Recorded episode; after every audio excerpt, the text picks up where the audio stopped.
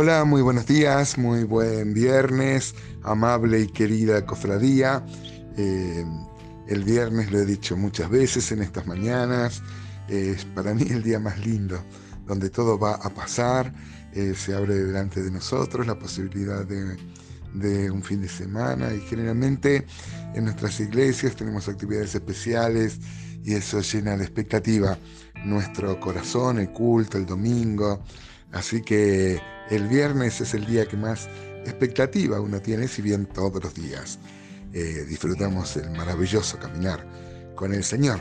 Hoy empezamos el capítulo 2, empezamos nuevo mes y empezamos el eh, nuevo capítulo de este apasionante libro, del libro de Joel, y vemos un poco más en detalle eh, que mm, la, profecía que estableció en el capítulo 1, que hablaba de las langostas, de los cuatro tipos de langostas o de los, o de los cuatro estadios del crecimiento de las langostas, prefiguraban una disciplina muy grande por el pecado que Dios iba a derramar sobre el pueblo, sobre el, el reino del de, sur, que tiene que ver con los caldeos, con los babilonios. Y también vemos en este, en este párrafo, no sé si lo vamos a ver hoy, pero una referencia a, a la gran tribulación, porque se cotejarían con muchas similitudes con eh, los pasajes del libro de Revelación, libro de Apocalipsis. Vamos a leer por lo menos los primeros cinco versículos eh, donde vemos que los sacerdotes van a tener una función primordial. Los sacerdotes son los que daban con las trompetas la voz de alarma, ¿no? Bueno, en castellano la palabra alarma viene de justamente esto que hacían eh, en las atalayas, ¿no? Alarma significa a las armas, justamente. Eh, así que, mm, y vamos a tratar de sacar algunas aplicaciones para nuestra vida, para el ministerio, para el ministerio de predicación del Evangelio, que me parece que son atinadas para nuestros, para nuestros días. Dice así entonces la palabra de Dios, toca trompeta en Sión y dada alarma en mi santo monte, tiemblen todos los moradores de la tierra, porque viene el día de Jehová porque está cercano. Día de tinieblas y de oscuridad, día de nube y de sombra, como sobre los montes se extiende el alba, así vendrá un pueblo grande y fuerte, semejante a él no lo hubo jamás, ni después de él lo habrá en años de muchas generaciones. Delante de él consumirá fuego, tras de él abrazará llama, como el huerto del Edén será la tierra delante de él, y detrás de él como el desierto asolado, ni tampoco habrá quien de él escape. Mire qué bárbaro que va a ser, ¿no? Eh, va a estar como el huerto del Edén, pero al pasar él iba a quedar todo asolado detrás de, de, estos ejércitos. Versículo 4, su aspecto como aspecto de caballos y como gente de a caballo correrán como estruendo de carros, saltarán sobre las cumbres de los montes como sonido de llama de fuego que consume hojarascas, como pueblo fuerte dispuesto para la batalla. Qué, qué, qué vívidas son estas imágenes, qué descriptivas de este tremendo juicio que iba a venir. En principio tiene que ver con los babilonios, pero también con el día de Jehová.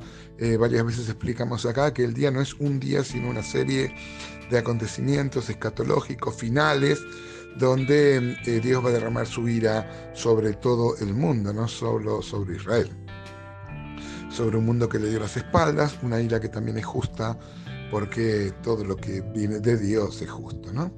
Así que encontramos acá un juicio cercano, un motivo de arrepentimiento, pero encontramos en el versículo 1, toca trompeta en Sión, dada alarma en mi santo monte, tiemblen todos los moradores de la tierra, ¿no? Tocar trompeta. Uno puede ir a números 10 y Dios había instruido bien al pueblo, dice en números 10, Jehová habló a Moisés diciendo, hazte dos trompetas de plata de obra de martillo las harás, las cuales te servirán para convocar la congregación y para hacer mover los campamentos.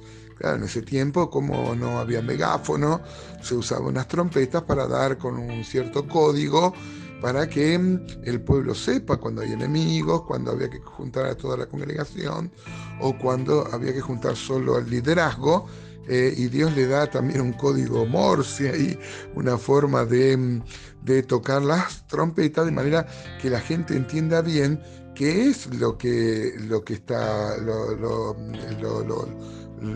lo, que está sucediendo, qué es lo que eh, se está mm, anunciando.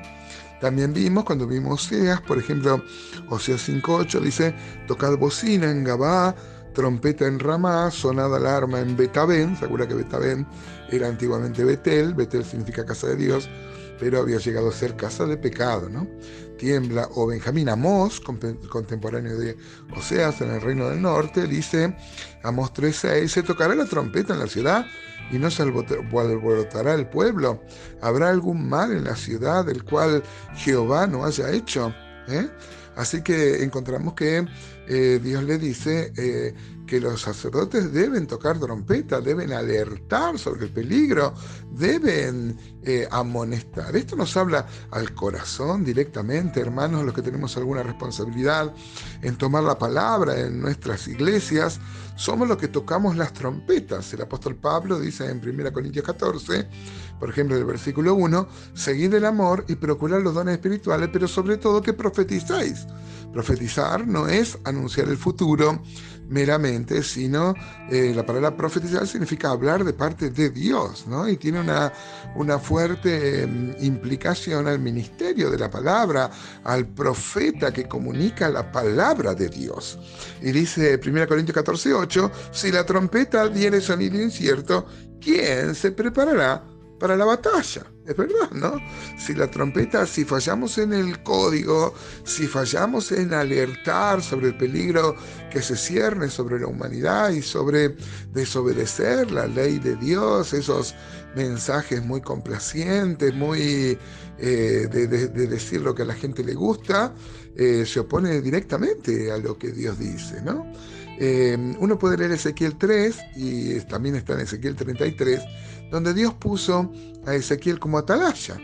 Dice, por ejemplo, Ezequiel 3, 16, aconteció que al cabo de los siete días vino mi palabra de Jehová, diciendo, Hijo de hombre, yo te he puesto por atalaya a la casa de Israel, oirás pues tú la palabra de mi boca y los amonestarás de mi parte. Cuando yo dijere el impío, de cierto morirás, y tú no le amonestares ni le hablares, para que el impío sea percibido de su mal camino, a fin de que viva, el impío morará por su maldad, pero su sangre demandaré de tu mano. Y así también, este, si el, si el atalaya, el atalaya es aquel que está mirando en un lugar elevado. Y bueno, y si viene el peligro, él tiene la responsabilidad de alertar. Si alerta y la gente no le hace caso, bueno, pero él habrá librado eh, su mano de la sangre.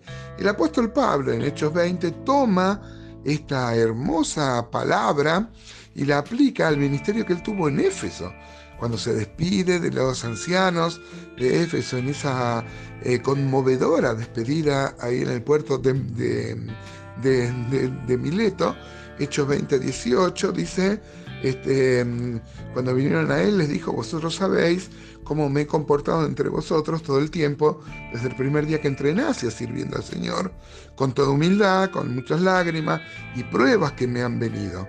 Y como dice el 20, y como nada que fuese útil, he rehuido de anunciaros y enseñaros públicamente y por la casa, testificando a judíos y a gentiles acerca del arrepentimiento para con Dios y de la fe en nuestro Señor Jesucristo.